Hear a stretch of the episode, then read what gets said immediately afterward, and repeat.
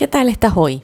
Hoy quiero hablarte acerca de mm, la importancia de respetar tu proceso.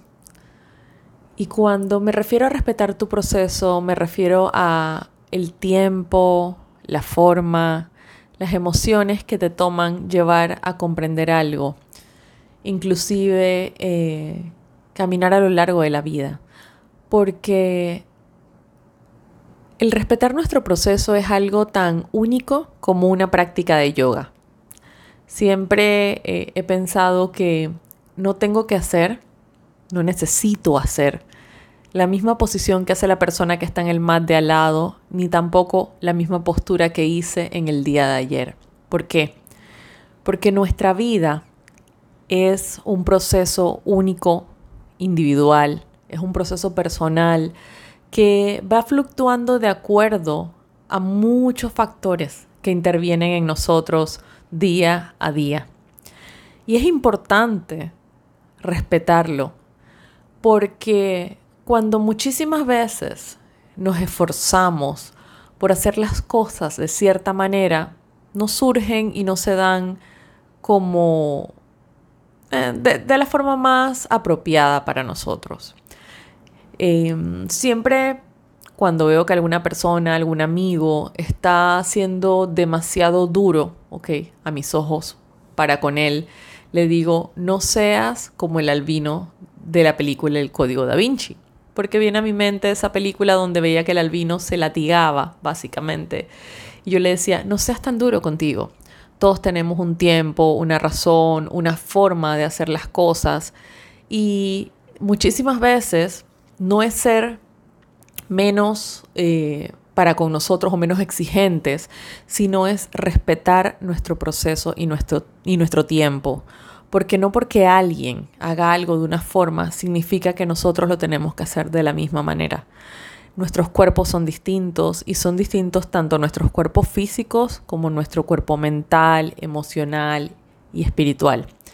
Te doy un ejemplo sencillo. Una persona que fija una intención de correr una maratón de, digamos, la, de 42 kilómetros, ¿ok? Y empieza desde el principio, ¿ok?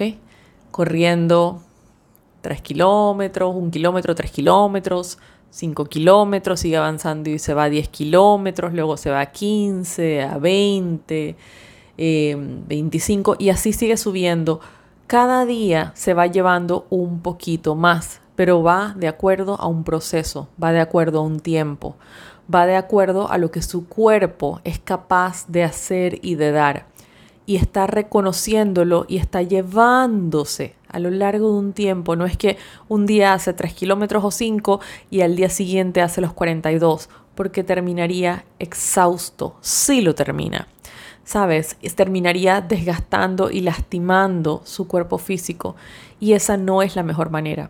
Porque cuando hacemos las cosas tan deprisa, no logramos cambios eh, a lo largo del tiempo que realmente puedan ayudarnos.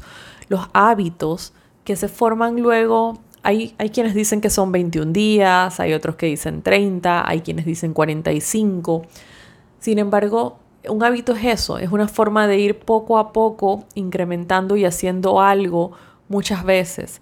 Sin embargo, un hábito de alguna manera podría interpretarse para algunos como una forma de imponer algo nuevo, ¿ok? Y a mí me gusta o prefiero decir que yo no hago un hábito, sino que creo un estilo de vida y que creo un estilo de vida en el cual siempre voy pidiéndome un poquito más en lugar de exigiéndome, o sea, pidiéndome un poquito más y siendo eh, amoroso y siendo comprensivo con el proceso que tengo, de nuevo, porque cada día nuestro cuerpo es distinto, cada día nuestra mente es distinta y aunque no descarto el hecho de que nuestros saboteadores internos puedan estar por allí haciendo de las suyas y diciéndonos, hoy no hagas eso, no si lo hiciste ayer, hoy relájate, hoy descansa nuestro cuerpo sigue, a pesar de todo eso, teniendo un proceso interno y está en nosotros el poder evaluar, el poder reconocer y el poder trabajar cada una de esas eh, acciones, llámese em, condicionamientos internos, creencias limitantes, llámese esos saboteadores que nos dicen, no hagas eso así, no lo hagas hoy, podemos hacerlo en otro momento.